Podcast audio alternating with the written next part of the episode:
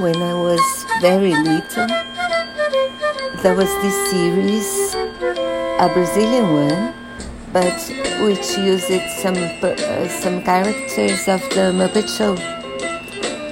And this is the soundtrack of it, and it's composed by Marcos Valle, the composer of